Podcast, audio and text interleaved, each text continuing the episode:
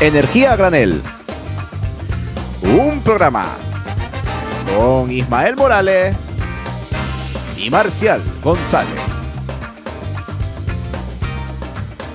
Y buenos días, buenas tardes, buenas noches. Bienvenidos a otro programa más de Energía a Granel, programa número 7. Yo soy Marcial González y me acompaña otro programa más, Ismael Morales. ¿Qué tal, Ismael? ¿Cómo estás? Muchas gracias, aquí estamos, seguimos intentando desgranar todo lo que trae energía, siempre con noticias cargadas, eh, como siempre la actualidad no para, esto es un, un ir y venir de noticias y de qué vamos a hablar hoy.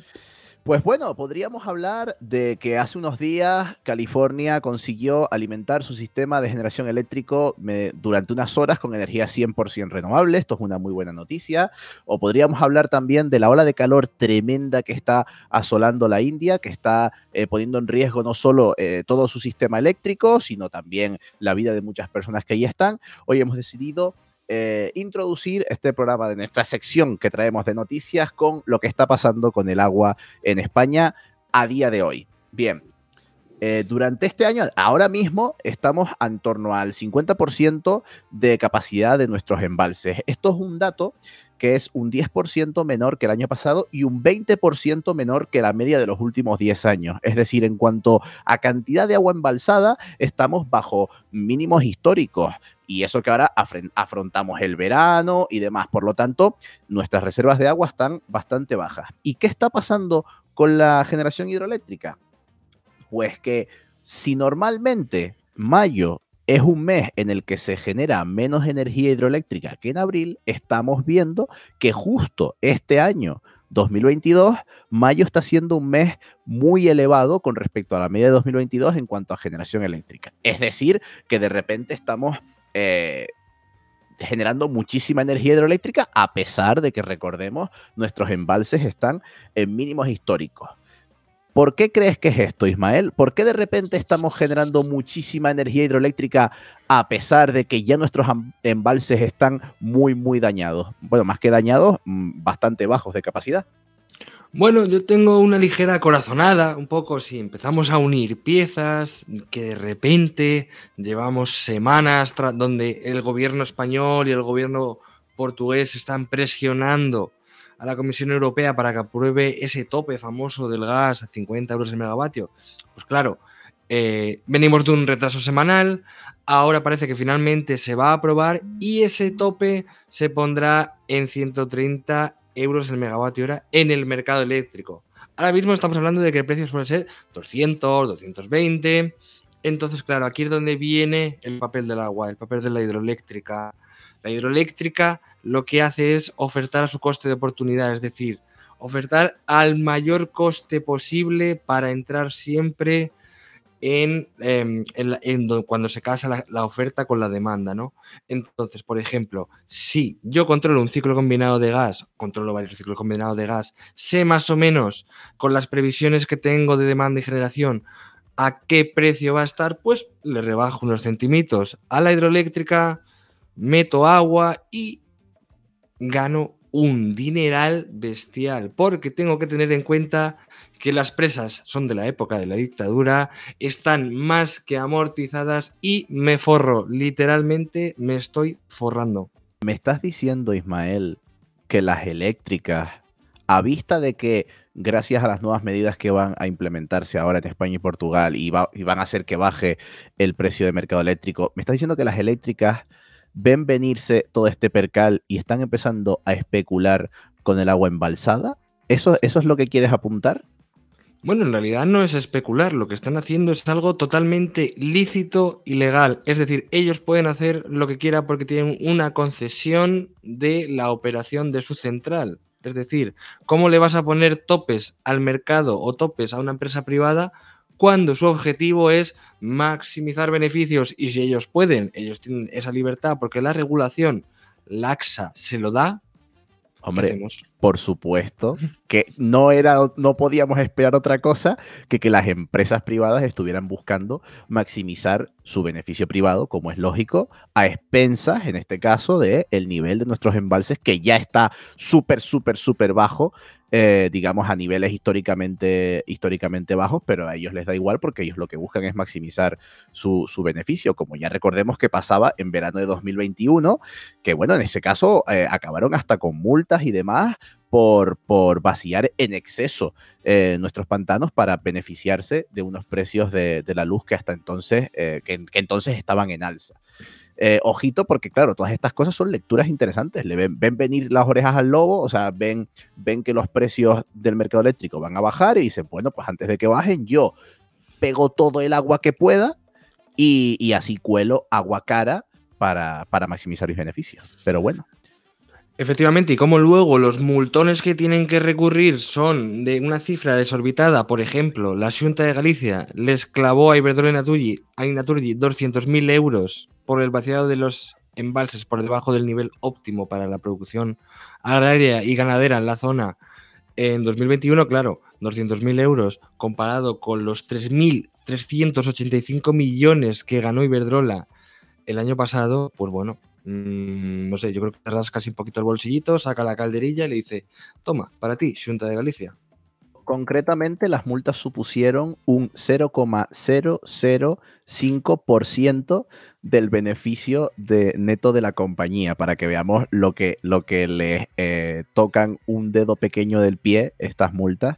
Eh, pero bueno, pues es legal lo que hacen y están en su derecho y obviamente, cómo no, van a buscar eh, maximizar su beneficio privado. Vamos a, a dejar esto aquí porque también nos sirve para enlazar con el tema que vamos a tratar hoy en la entrevista que me aventuraría a dar eh, algún adelanto, pero vamos, vamos a esperar a que llegue. Mejor no, mejor no, exactamente, exactamente. Vamos a mantener el secreto. Vamos a ser listos al respecto. Ahora nos vemos, enseguida volvemos.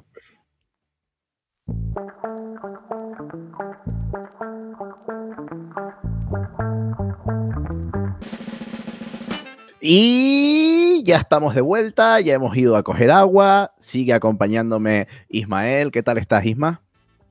Sigo igual de bien que antes, no hay no preocuparse. Bueno, hoy en la entrevista vamos a estar, eh, digamos, gobernados, vamos a hablar sobre las declaraciones recientes de Ignacio Sánchez Galán.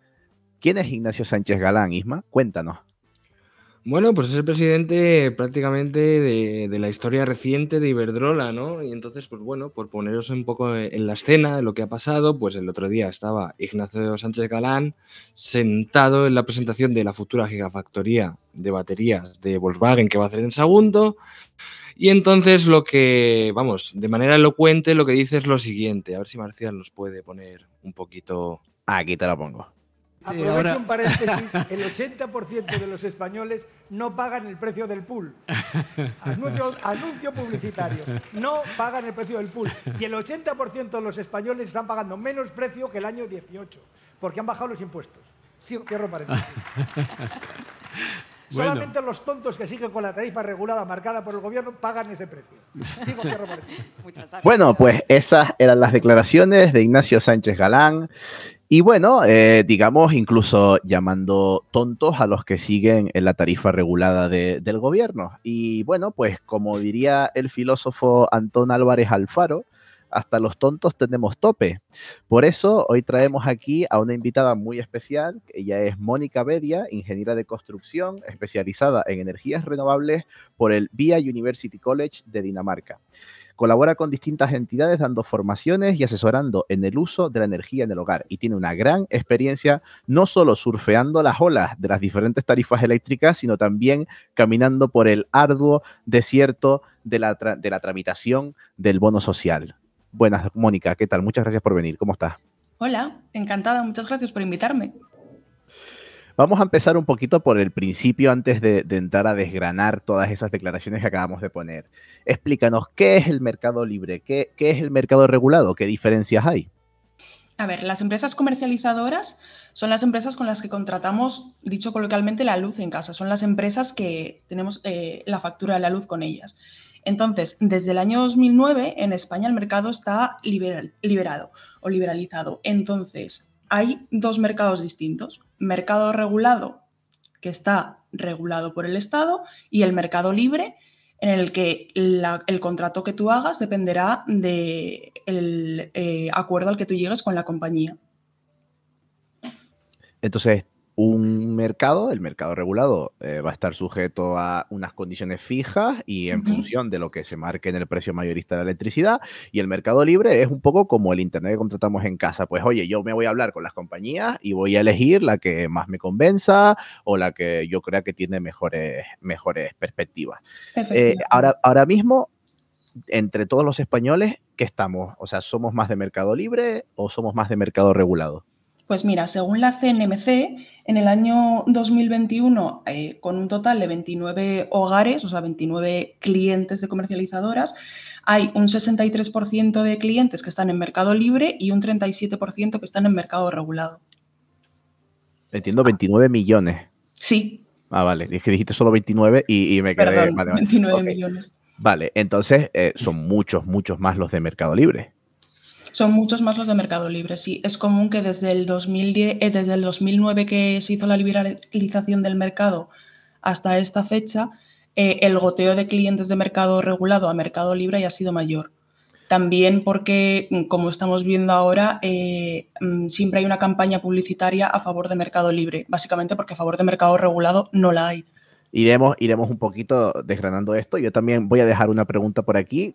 ¿Tú qué crees? ¿Que todo el mundo, todos esos 29 millones de hogares sabrían decir si están en mercado libre o si están en mercado regulado y qué implica cada una de estas cosas?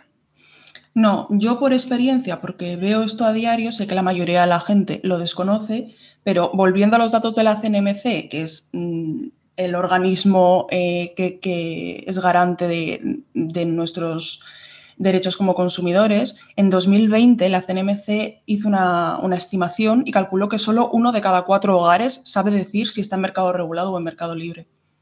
O sea que aquí por lo pronto falta muchísima información porque Si, si un 75% desconoce incluso qué, tipo de tarifa tiene, en qué mercado está o lo que sea, lo, lo, primero que hay es una falta de información tremenda. y ahí voy a una experiencia personal que me pasó con mi madre. Me dice, oye, no sé si tengo tarifa regulada, tarifa libre. Y lo que pasa es que cada comercializadora de regulada de las grandes eléctricas, claro, tú conoces Iberdrola, tú conoces Naturgy, pero no conoces el, el nombre de la empresa, pues por ejemplo, Cure Energía o Energética 21, dices, eh, ¿qué es esto? ¿Qué, empresa es? Pero al fin y al cabo son la parte, em, digamos, la filial que lleva la comercialización del, mercado regulado de las grandes eléctricas. Es decir, que hay, digamos, una opacidad eh, provocada o, digamos, totalmente consciente por parte de las grandes eléctricas para opacar o para dejar a un lado su negocio regulado.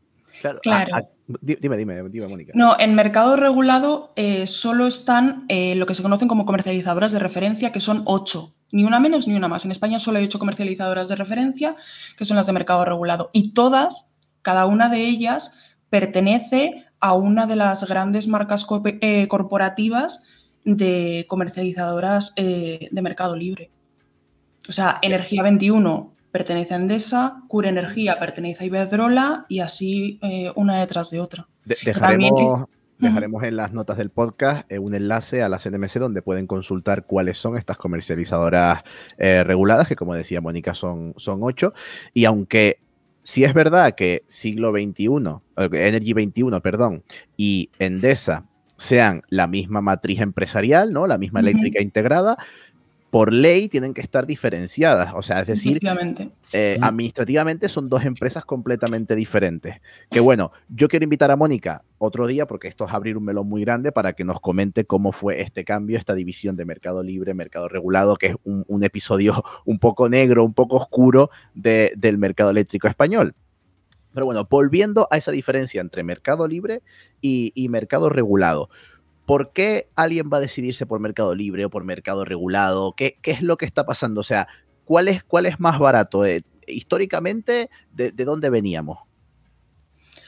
Históricamente, en los últimos años, el Problema del mercado regulado es que ha, sido muy desconocido, aunque el mercado regulado ha tenido siempre sus clientes, y el mercado libre durante los últimos años eh, se ha ido publicitando y se, ha ido haciendo eh, mucho más popular. De hecho, el incremento de empresas comercializadoras de electricidad en mercado libre ha crecido exponencialmente en los últimos años porque es un mercado eh, muy jugoso.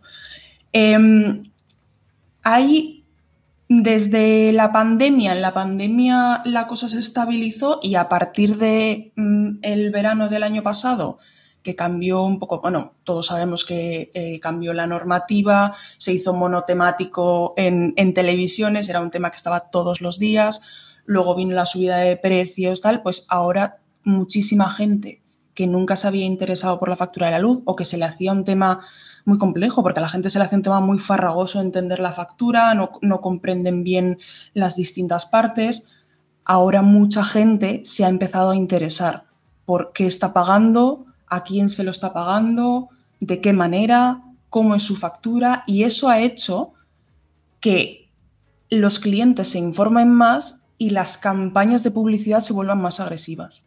Claro, eh, normalmente si cogemos el periodo pues previo a 2021, ya has comentado que eh, económicamente quizás era mm, más interesante el mercado regulado porque estaba por debajo de la media de precios que se ofertaban en mercado libre, pero llega 2021 con esto que conocemos, pues empezando desde Filomena, con todo, bla, bla, bla, bla, bla, bla, y, llegamos eh, a un momento en el cual eh, empieza a subir mucho el precio mayorista de la energía, y empieza a salir esto en las noticias, empieza a suscitar muchísimo interés y la gente ya empieza un poquito a informarse. Oye, pues yo dónde estoy pagando, eh, cómo pago menos, qué hago, qué es esto, no sé, no sé cuánto. Entonces ahí aprovechan esa coyuntura las comercializadoras de Mercado Libre para decir, oye, voy a intentar captar gente ahora que está como muy interesada en esto, voy a intentar captar clientes eh, porque también me voy a aprovechar de que el precio de mercado regulado, que Recordemos que está indexado al mercado mayorista de la electricidad. Eh, como, es, como el mercado regulado está alto, pues yo voy a intentar colarme ahí para llevarme a, mis clientes. Esto, bueno, esto es al final eh, competencia, oferta y demanda, y ellos están intentando eh, captar clientes que se pasen a mercado libre. Eh, claro, si recordamos la sección de, noticias que hemos grabado, que hemos hecho previamente, ya hablábamos de que la semana que viene o estos días van a entrar las nuevas medidas de, limitación del mercado eléctrico, con lo cual ya esto se prevé que esta escalada de precios tan grande que hemos tenido va a bajar. Por lo tanto, parece ser, parece ser que ahora el mercado regulado va a volver a ver sus precios bajar y va a empezar a ser un poquito más interesante eh, que el mercado libre o, no, o al final aquí siempre vamos a tener las dos ofertas, pero parece que se les va a acabar eh, esta campaña que tenían de el mercado regulado es malísimo, pásate a mercado libre que nosotros somos los mejores.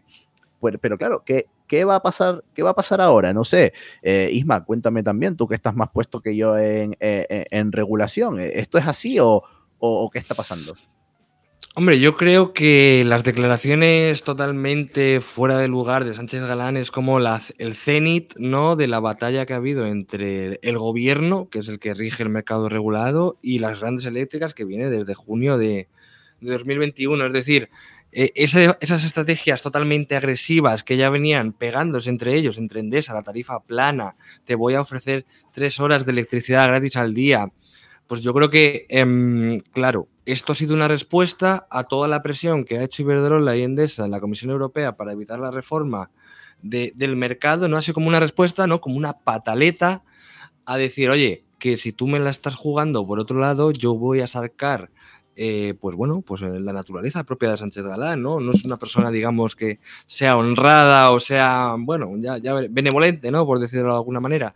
Entonces yo creo que es parte de esa estrategia y claro, ciertamente es que según más o menos los análisis, pues se va a quedar el precio del mercado en 130 euros el megavatio hora que, bueno, según la oferta de Iberdrola actualmente que tiene en el mercado libre a, 12 meses, pues son 294 euros el megavatio hora. Es decir, ese, eh, esos tontos del mercado regulado, en realidad lo que quieres decir es hay que darle la lectura de, oye, si está diciendo eso es que hay que meterse en, muchos aspectos, obviamente sabiéndolo, al mercado regulado ya porque va a bajar. Es como, no sé, eh, todo lo que haga Sánchez Galán bueno, mejor eh, hay que comprenderlo en su contexto, en sus intereses económicos, en lo que él quiere y darle una vuelta, porque seguramente no es bueno para la mayoría de los ciudadanos, ¿no? Desde mi opinión. Bueno, como hemos traído una invitada, yo hago una pregunta y, ya, pues Mónica que se entienda con su respuesta. Mónica, ¿crees que a lo mejor que esto de llamar tontos a los clientes del mercado regulado es a lo mejor el último coletazo de toda esta campaña publicitaria que las comercializadoras del mercado libre llevan haciendo para que los clientes se cambien de mercado regulado a mercado libre? Sí, mm, o sea, yo y, más compañeros míos que, colaboramos con distintas entidades lo, venimos ya unos meses viendo, que hay una especie de campaña eh, tampoco hasta ahora, por lo menos antes de estas declaraciones, tampoco era una campaña de desprestigio abierta, pero sí que era una especie de decir que la gente que está en mercado regulado es porque no entiende, la gente que está en mercado regulado es porque no, sabe muy bien de qué va la cosa, pobrecitos, y los que saben son los que están en mercado libre. Pero mm, yo digo una cosa y esto es importante. Eh, a las declaraciones de este tipo de estas empresas hay que escucharlas cuando hablan, pero también hay que escuchar cuando no hablan. Y los silencios son muy significativos, porque cuando en 2021 ha subido el precio de mercado regulado y ellos lo han repetido hasta la saciedad y te lo han dicho 500 veces, durante la pandemia en 2020, esta gente no hablaba. O sea, no salía en las noticias, no daban titulares. ¿Por qué? Porque en 2020 el precio del mercado regulado era muy bajo, muy bajo. Y esas eh, comercializadoras de Mercado Libre, no todas obviamente, pero muchas comercializadoras de Mercado Libre mantuvieron unos precios muy altos y todo 2020 sacaron un margen de beneficio brutal. Y allí nadie dijo nada, ni movió una pestaña, porque si no hacen ruido no nos ven. Claro, aquí muchos, muchos se preguntarán, Jope, si hace un momentito dijimos que, eh, por ejemplo, Cura Energía es la comercializadora regulada de Iberdrola, ¿por qué le va a interesar a Iberdrola que la gente se pase de mercado regulado, por ejemplo, de Cura Energía a la comercializadora de Iberdrola de mercado libre? Vale, esto es porque en mercado regulado las condiciones están, valga la redundancia, regulados por el Estado. Es decir, las condiciones de contorno, el contrato, todo lo que eh, está escrito alrededor está fijado y no tienen margen de maniobra, mientras que en mercado libre, eh, no digo que todas lo hagan, pero sí puede haber mucho más tendencia hacia que te cuelen una oferta maliciosa, a que te cuelguen cargos que no quieras, a que digamos, se aprovechen un poquito más del consumidor. Es decir, cuando tú estás en mercado regulado, tú estás en unas condiciones que sabes las que son y que no van a cambiar. Cuando estás en mercado libre, pues es donde eh, digamos, tienes que tener mucho cuidado donde pisas, porque es donde aparecen las cositas de, ay, ¿y este cargo qué es? ¿Y por qué me han subido el precio de la luz? ¿Y por qué no sé qué? Todas esas cositas que escuchamos pasan en Mercado Libre. Por eso a las comercializadoras, a las grandes empresas les interesa migrar clientes a, a Mercado Libre, porque en Mercado Libre tú estás a merced de ellos, que te puede beneficiar o no, Aquí voy, voy, a, voy a extender un poquito más eh, lo, que hablo, que ya después me cayó todo el rato si quieren.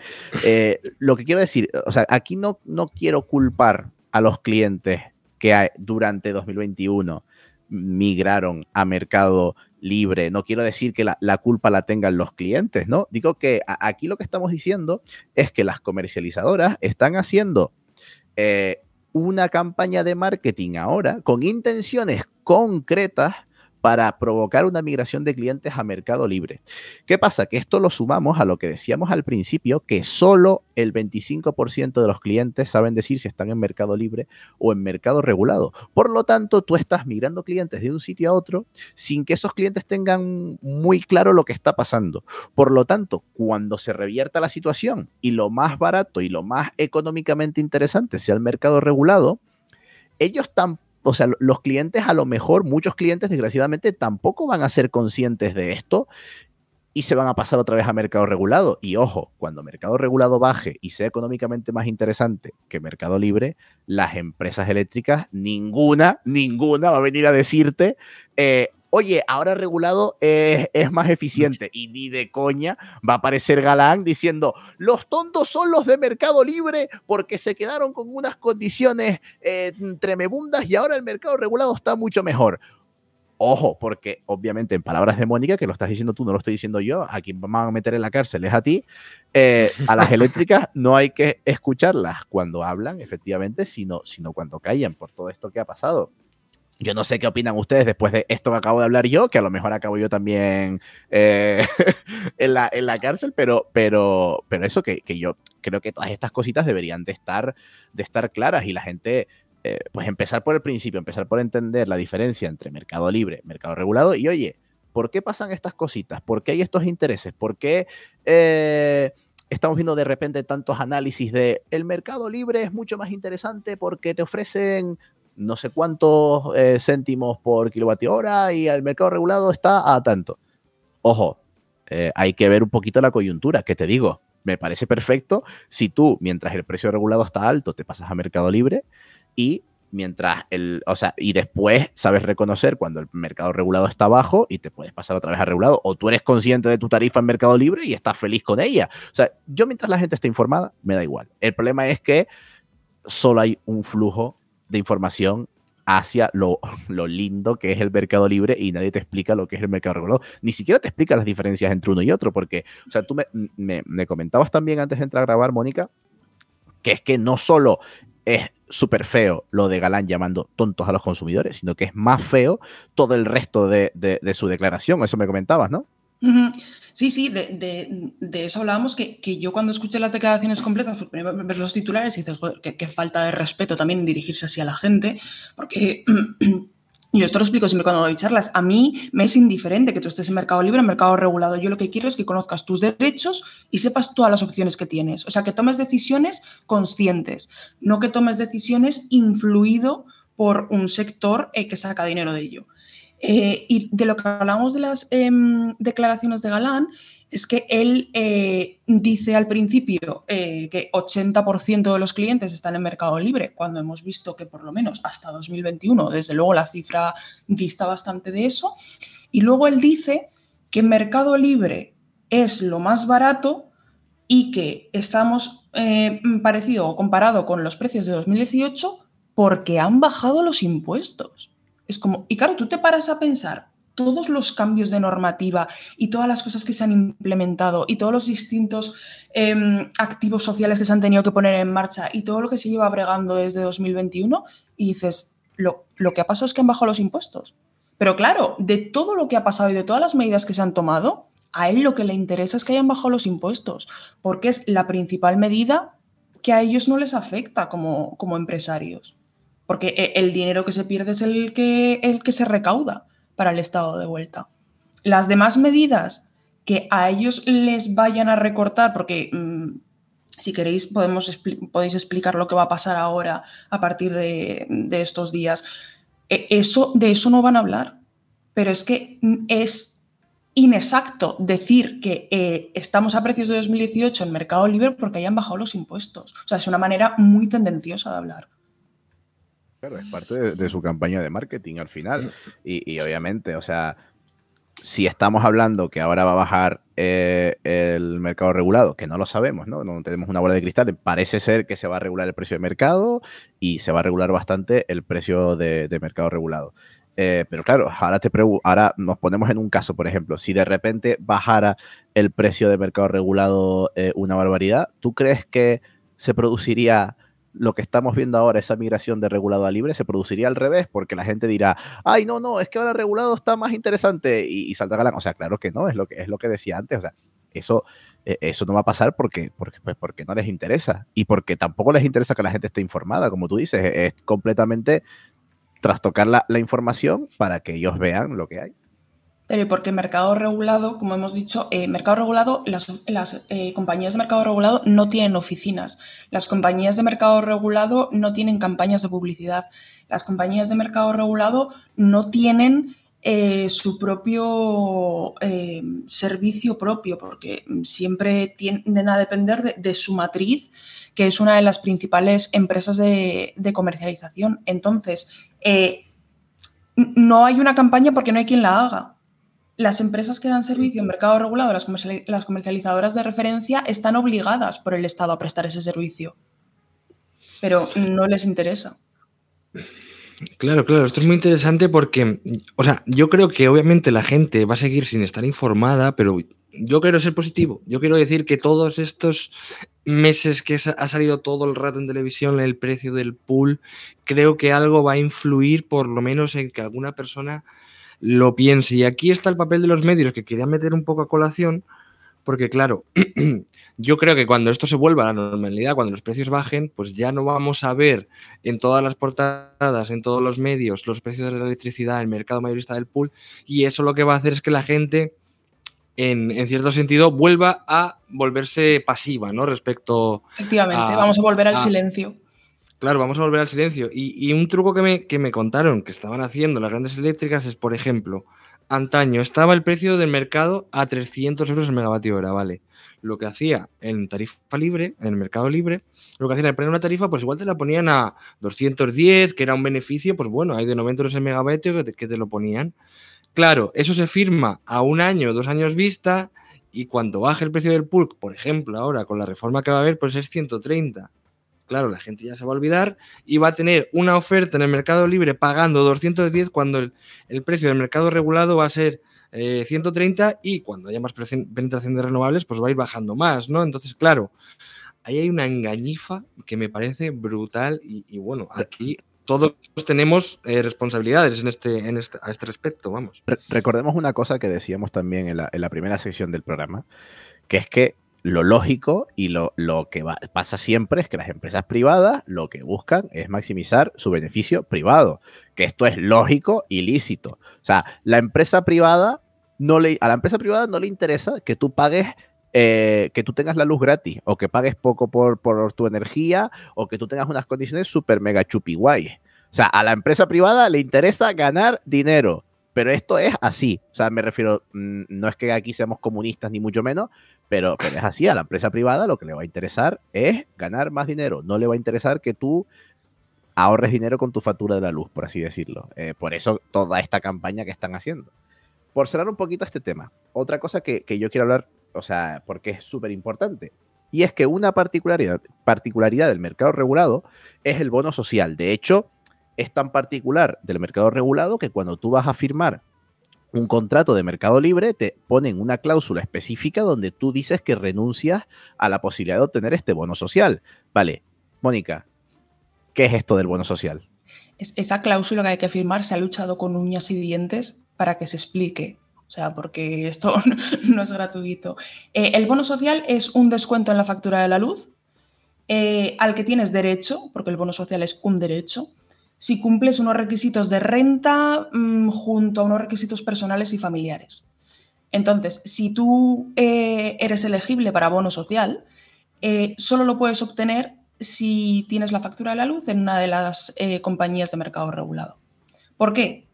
Porque aunque ese descuento corre a cargo de las empresas comercializadoras, o sea, ese descuento, esa, diferencia que a ti te descuentan, no la paga el Estado, eh, la pagan las empresas comercializadoras y ahora algunos actores más del sector eléctrico, sí que el Estado es garante de que a ti se te respeten ciertos derechos, porque cuando se te concede el bono social, pasas a ser lo que se llama consumidor eh, vulnerable.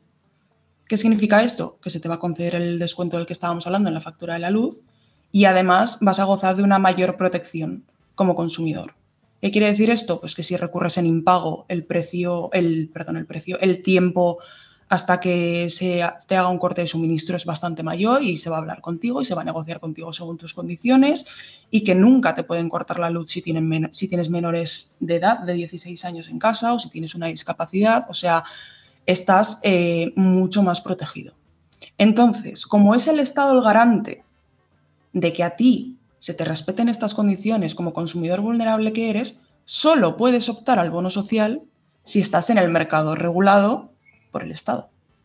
Vale, pero eh, hay una cosa, o sea, entonces el mercado regulado es solo para consumidores vulnerables. O sea, no.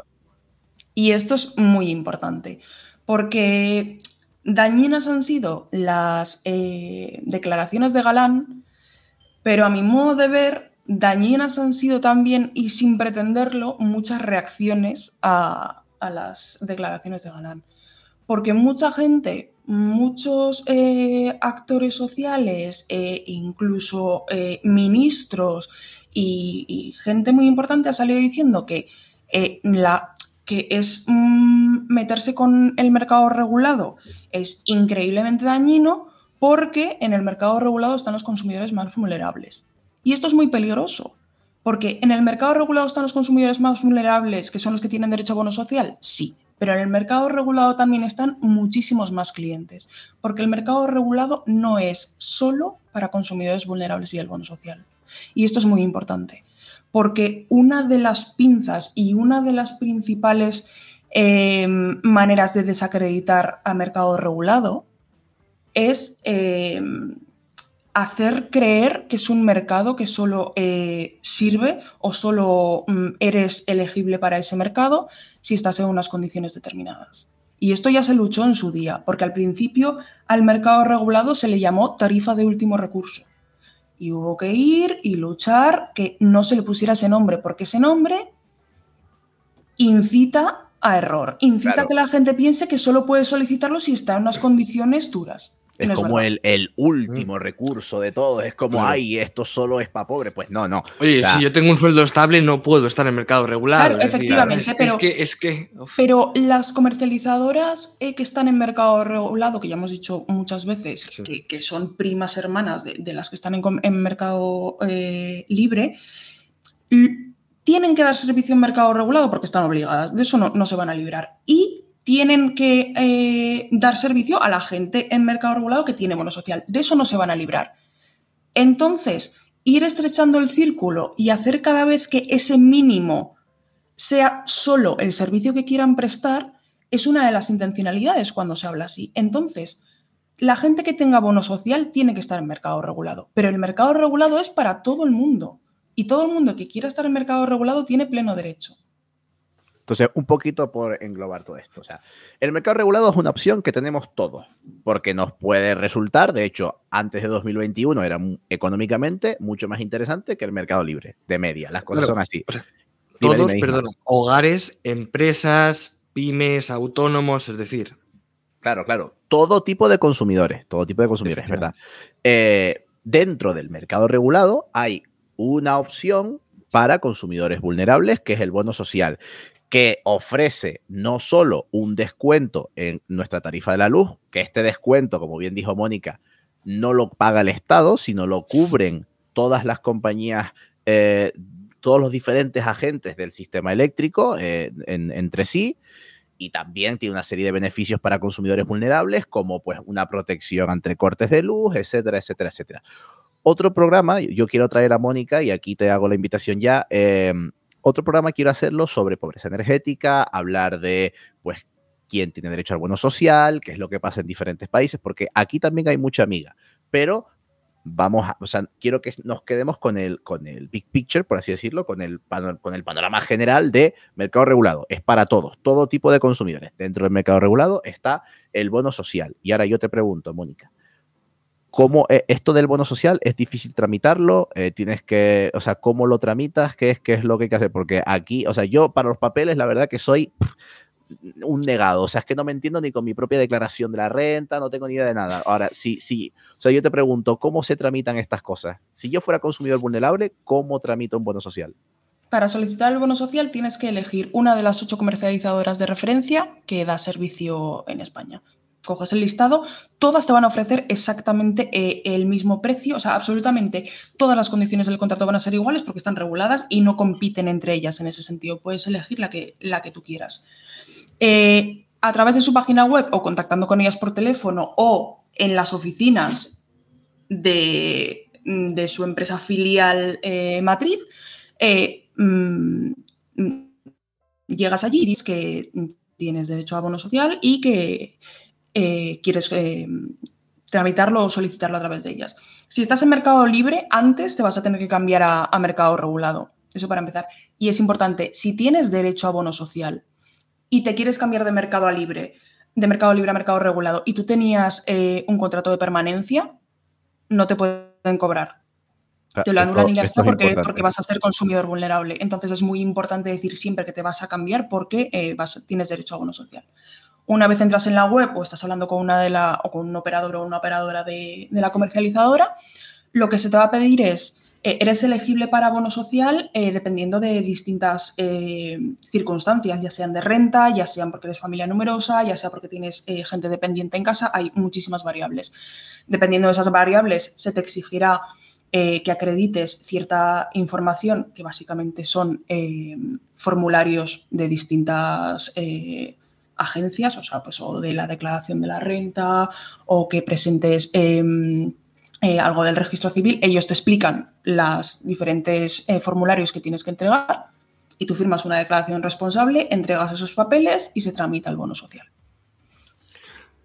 Por poner un, periodo de tiempo, ¿cuánto se suele tardar en, la tramitación para que la gente tampoco le coja temor porque ve todo el papeleo? Claro.